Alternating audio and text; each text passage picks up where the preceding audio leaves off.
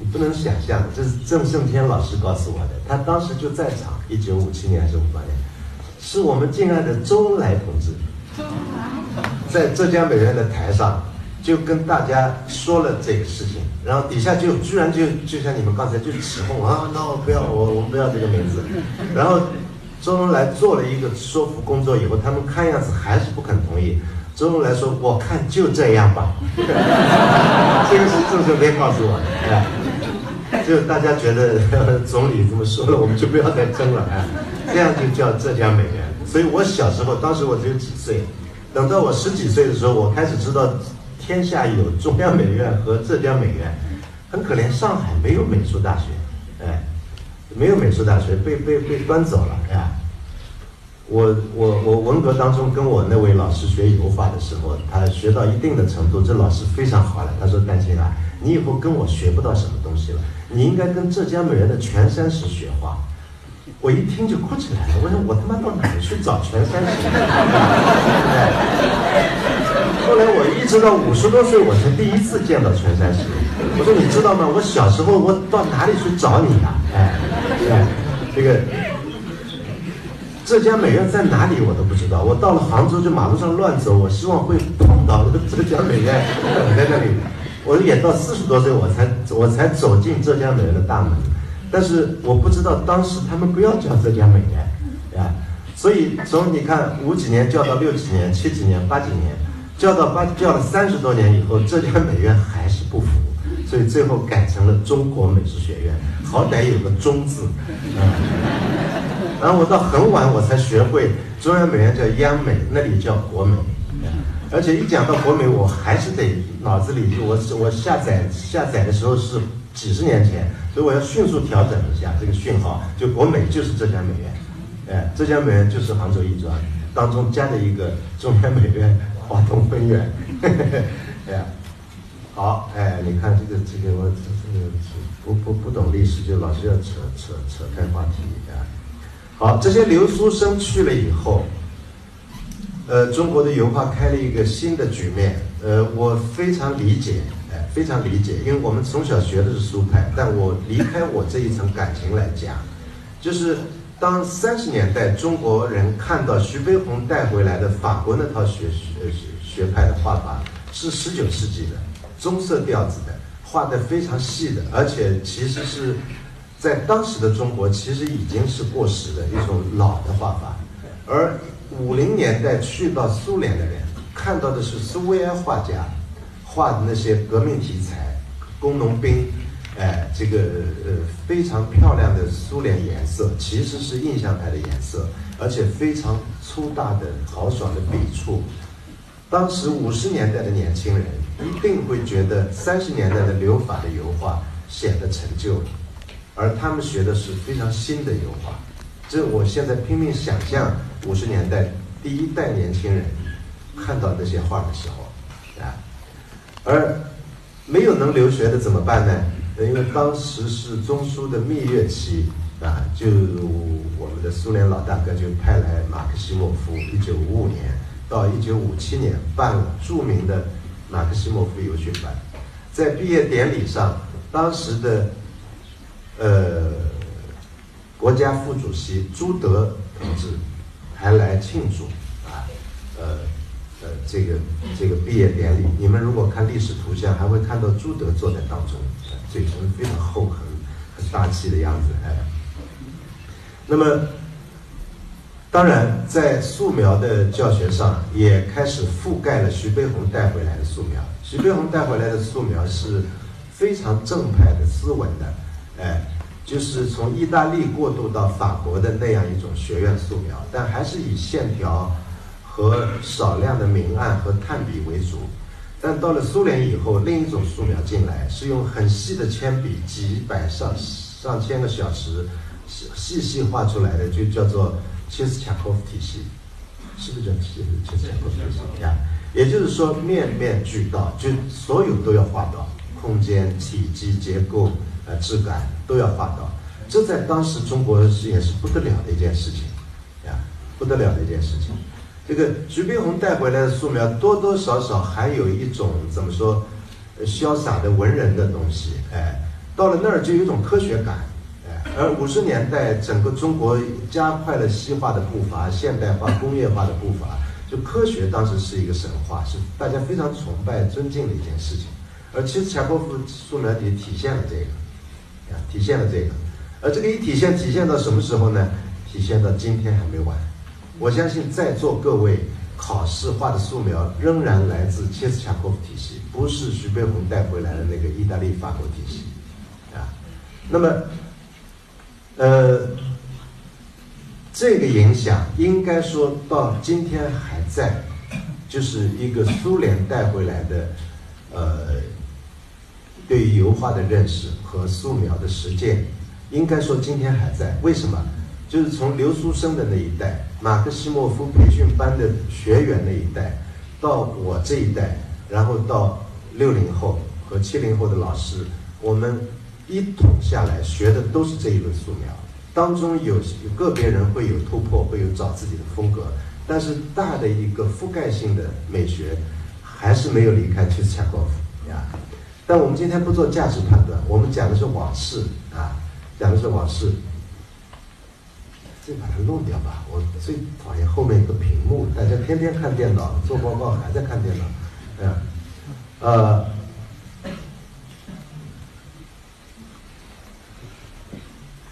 那么这里稍微要说一下上海美专。我刚才说了，就是这个，呃，上海在民国时候还有。呃艺术学院以以我们今天的说说法，还是算算大概算拿到本科吧。呃，虽然我一直没有弄清楚是就是现在的学学科分什么大本和什么本，就是我从来没有弄清楚过。但是它有级别的，它有级别的，就大学和大专，就大专要第一档，大专第一档。最后，上海因为毕竟是个大都市，它还是要培养无产阶级的美术人人才，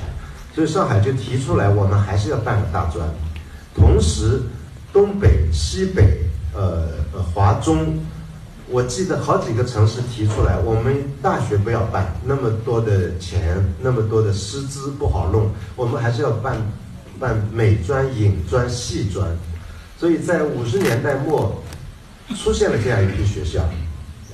但是紧接着发生了一个困难时期啊，那个时候标准说法叫叫自然灾害时期。现在大家已经可以很如实的回顾历史，就那是一段政治上的失误啊，政治上失误导致国家跟苏联断交要赔钱，呃，然后经济上遇到挫折，种种这些，有三年时间中国的经济非常困难，包括呃呃食物都非常困难。所以这个时候，我记得在一九六零年，虽然我还很小，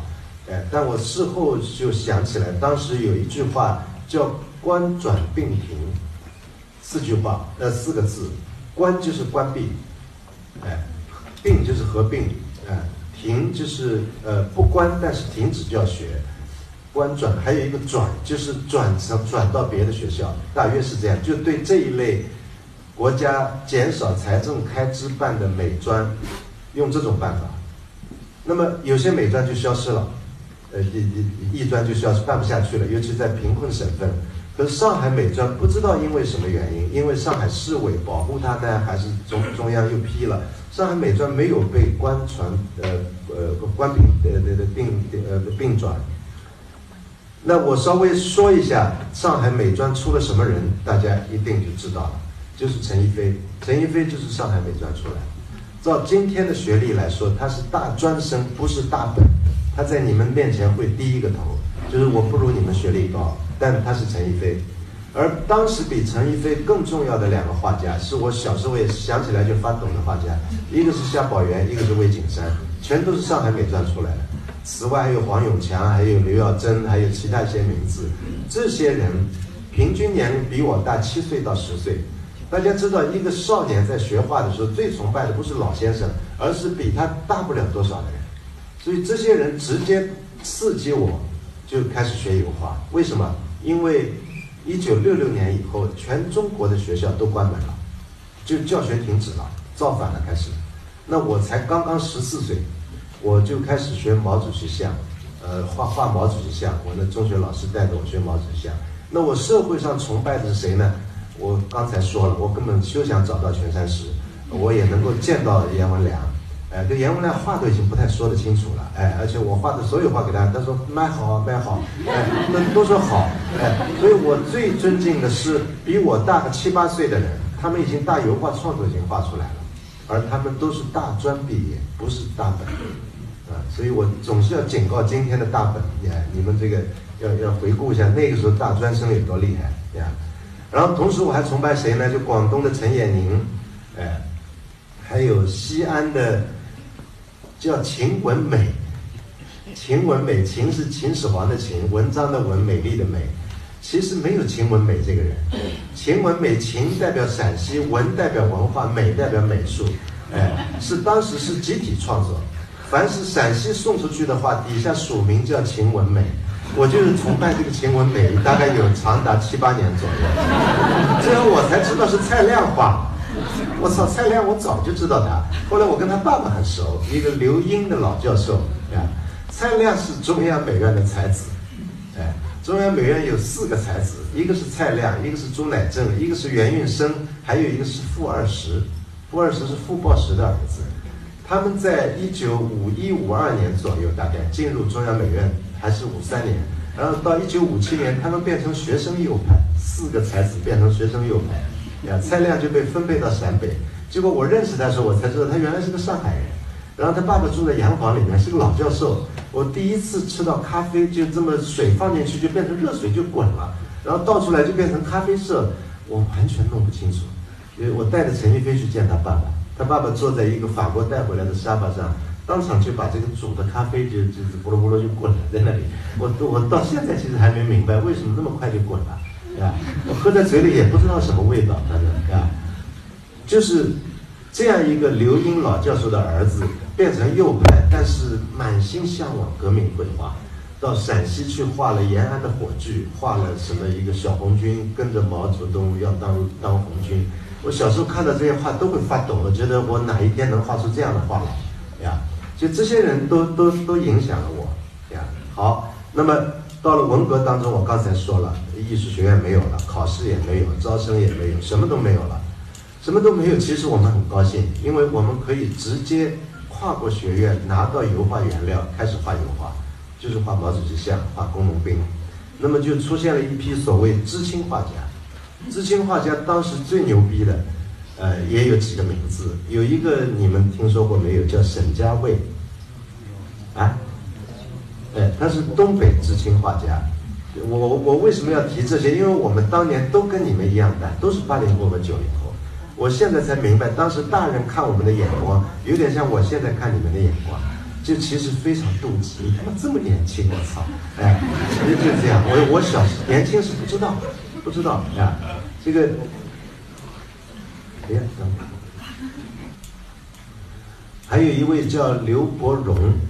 比我大一岁，我崇拜他的不得了。他画那个十一个黄山小英雄，那种海浪什么这些，很后来我才知道，一部分是陈逸飞帮他画的呀。但他自己也画的非常非常好呀。文革当中有三四届美展，里头有好几个知青画家，呃，都画的非常好呀，都是对我有极大的激励和影响呀。那么好，咱们文革当中事情不去多说了，但是有一条我要肯定。就是文革当中油画的地位，和五十年代流苏油画的地位，都进一步提高，也就是被神话化。就即便是在那样的运动的年代、动乱的年代，呃，油画要比民国时候徐悲鸿带回来的这样一个西洋画种，在社会上，在青年人的心目中，更显得重要，更显得重要。这个原因可以另外单谈的，这很有意思。这是我们西化过程当中，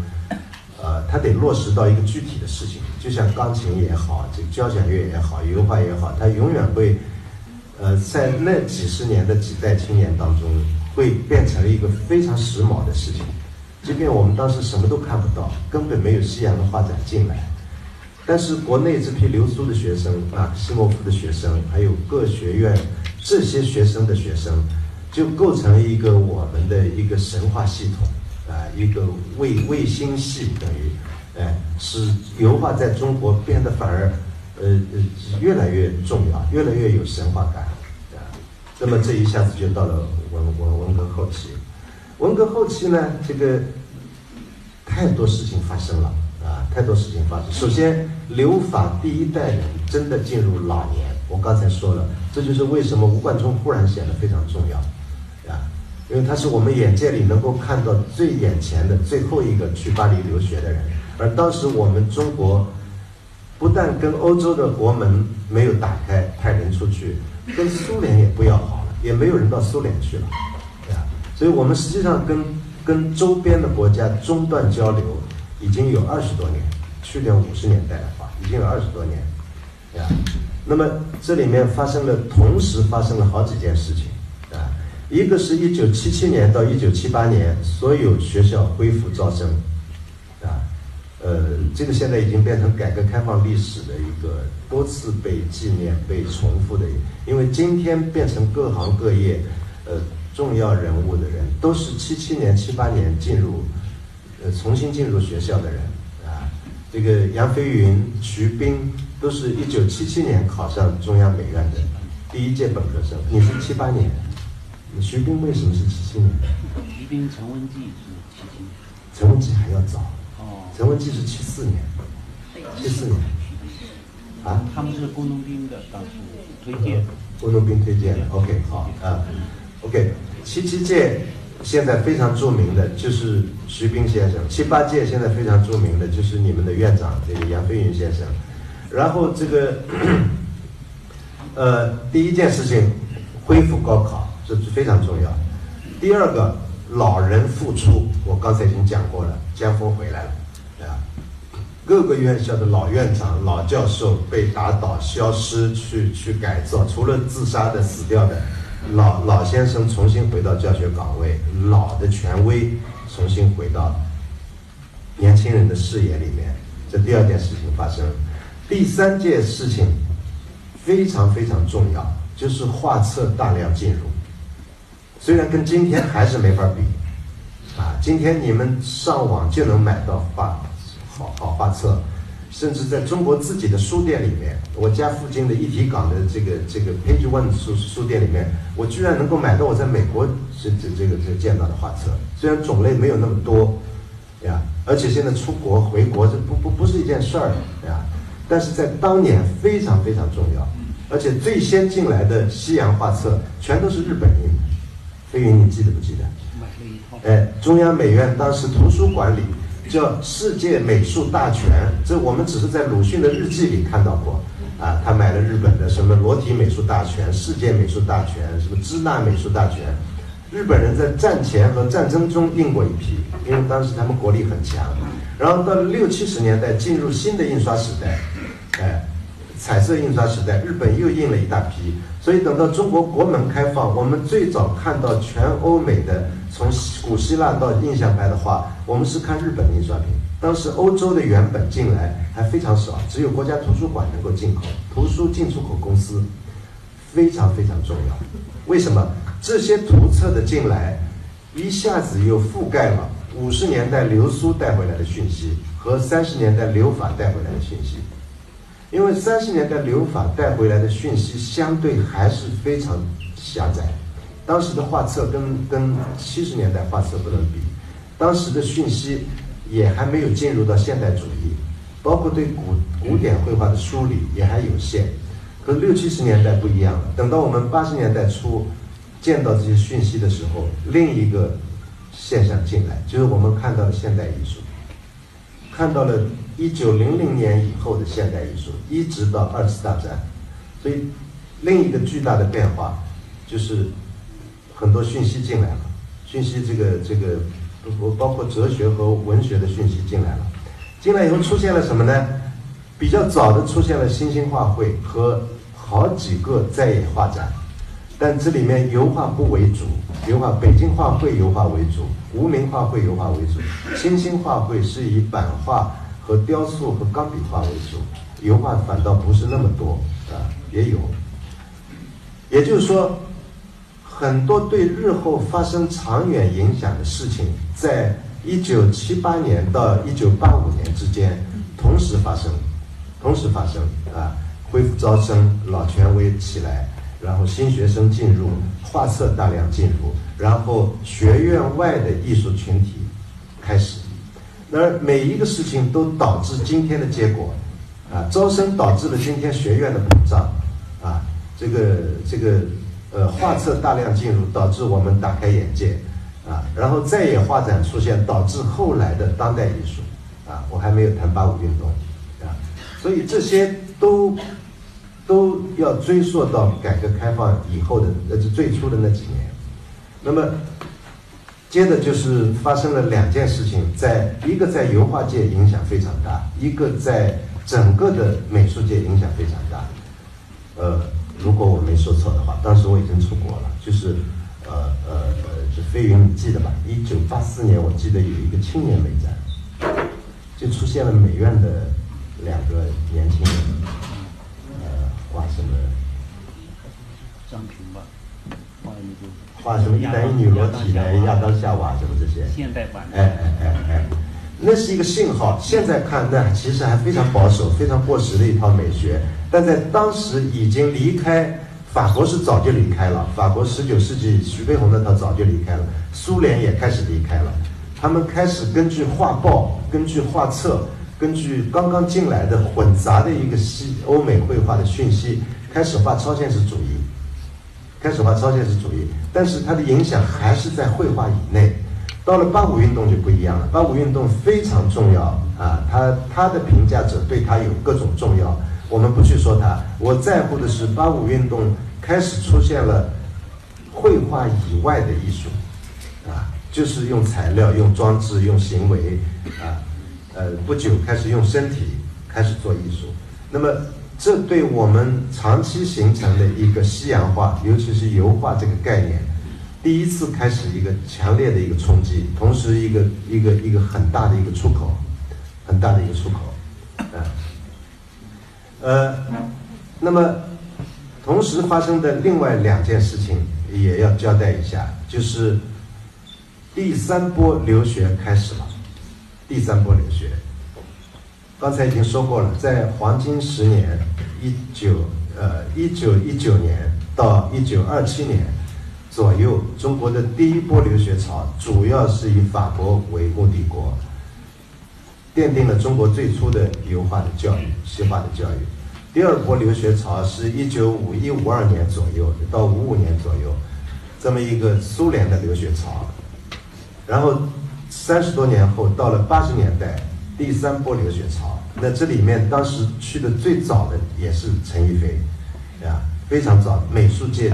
大家都在传这个消息，说陈逸飞走掉了，啊，他到美国去了。当时美国对我们是一个非常陌生的国度。不久我也去了，袁玉生也去了，呀，然后去的越来越多，越来越多，呀，我在美国就接待了几乎美院的所有老师和所有同届的同学，陆陆续续在此后一二十年都去了，或者留下来，或者短期访问，呀，第三波留学潮到现在还没有停止，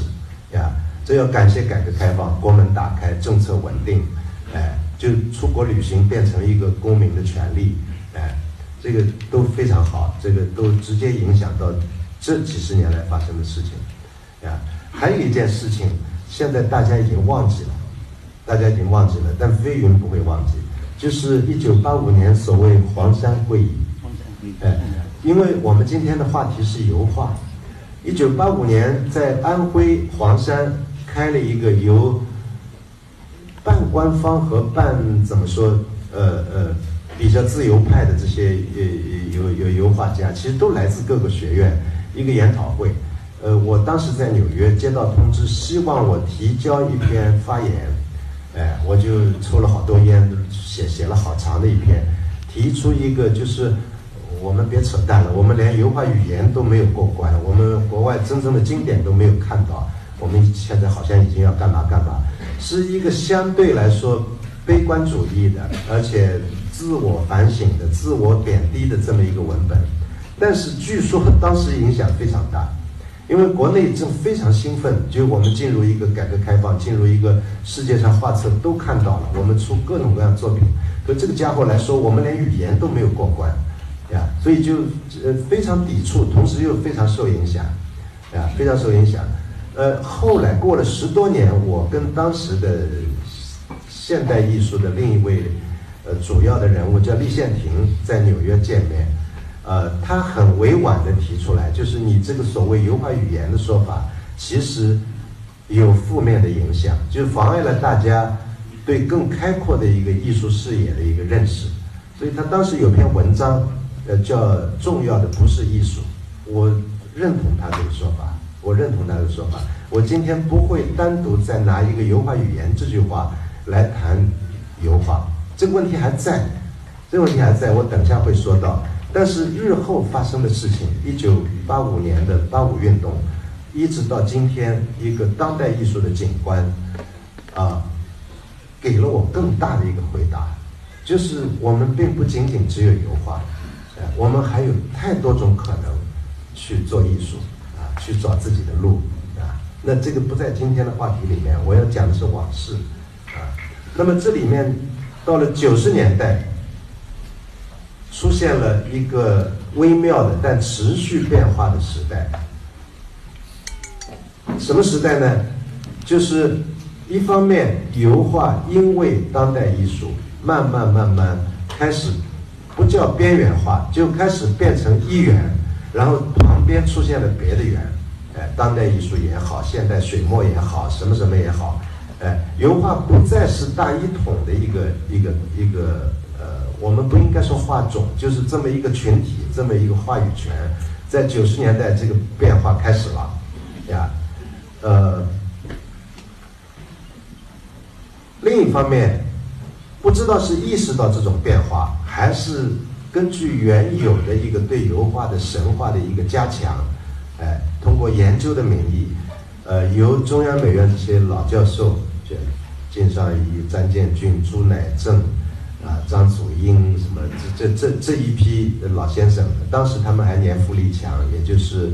五六十岁之间吧，成立了中国油画学会，好像是一一九九三年成立的。对啊一个半官方的，通过民间的一个参与和各个各地学院的参与，也有评审制度，也有自己的年展，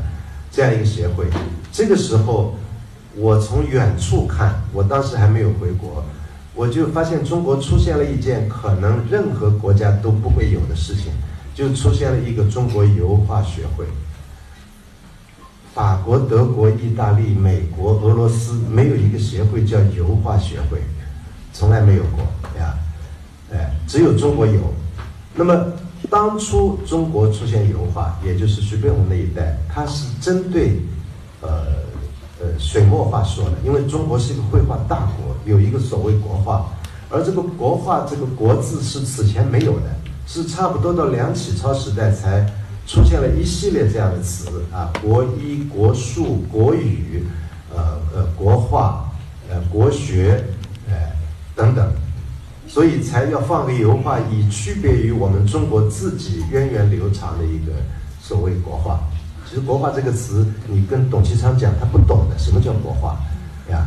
这个，所以这是一个呃清末明初西化运动的，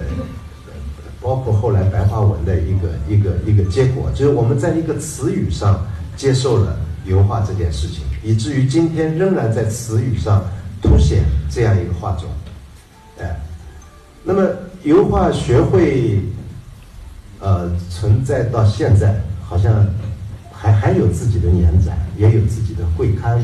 也有自己的活动，哎，呃，它几乎是从中国美协分化出来的一个仅仅关于画种的一个协会。我不知道有没有中国版画学会或者中国水墨画学会？好像有了，也有了，也有了。呃，但是有没有像中国油画学会这么有一个蛮特殊的一个一个？它既不跟当代艺术发生关系，它也不跟过去老的学院和美协发生关系，它变得越来越独立，变得越来越独立。然后我相信，它催生了你的中国油画院，是不是这样？我的那不是我的。催生了你的中国油画院，因为你有了这个构想，有了这个框架以后，艺术研究院觉得，哎，我们可以做这件事情。